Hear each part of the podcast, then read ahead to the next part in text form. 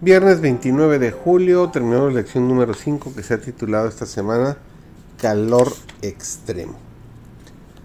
Para la mayoría de nuestras preguntas tendremos que esperar hasta que lleguemos al cielo para que Dios nos diga por qué obró como lo hizo.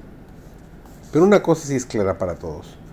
Dios nos permite experimentar grandes presiones en el crisol porque anda en busca de personas que tengan un carácter semejante al de Cristo y que estén dispuestas a servir. Es posible que pienses que el de Jesús fue un caso especial, pero la Biblia registra muchos ejemplos en los que se ve a Dios poner a sus amados hijos en crisoles extremadamente calientes y todavía eleva los grados de calor. Considera algunas razones por las cuales Dios sube los grados de calor del crisol de su pueblo, poniéndolo así bajo presiones extremas. Cuando Dios nos quiere mostrar la fidelidad de su pueblo como ejemplo y aliento para otros, cuando pensamos en sufrimientos extremos en la Biblia, nuestra mente inmediatamente se vuelve a Job. Si alguien ha sufrido en la vida, ese fue Job. Pero ¿recuerdas cómo comienza la historia? Cuando Satanás vino a visitar a Dios, el Señor se volvió hacia el enemigo y le hizo una asombrosa pregunta. ¿Te has puesto a pensar en mi siervo Job? Según nos dice Job capítulo 1 versículo 8. Un momento, por favor.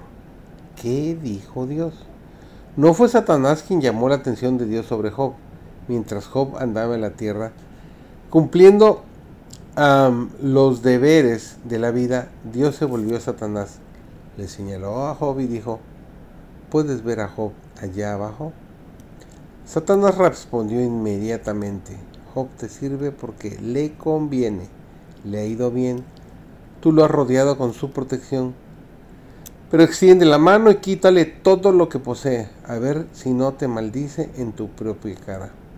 Dios le contestó a Satanás, muy bien, le contestó el Señor, todas sus posiciones están en tus manos, con la condición de que a él no le pongas la mano encima.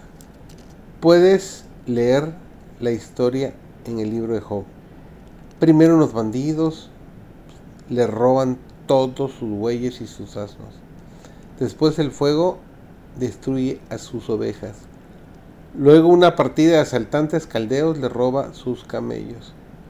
Esto fue devastador, pero nada que ver con la noticia de que todos sus hijos y sus hijas habían muerto en una fiesta. Señor, esto es demasiado doloroso para soportarlo debió de haber pensado Job, pero lo peor estaba por venir todavía.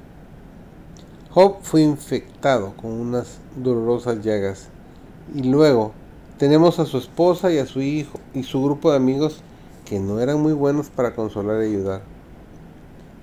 Le decían, ¿todavía mantienes firme tu integridad?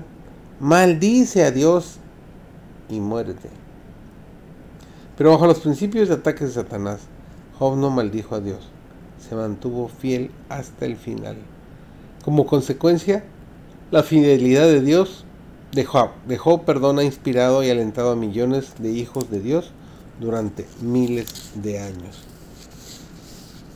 El periodo de transformación de la vida de José fue muy breve. Aprendió en pocas horas lo que de otras maneras le hubiera requerido muchos años. Por fuerte y tierno que hubiera sido el carácter de su padre, le había hecho daño por su parcialidad y complacencia. La experiencia de ese día fue el punto decisivo en la vida de José. Su sensible y terrible calamidad lo transformó de un niño mimado a un hombre reflexivo, valiente y sereno.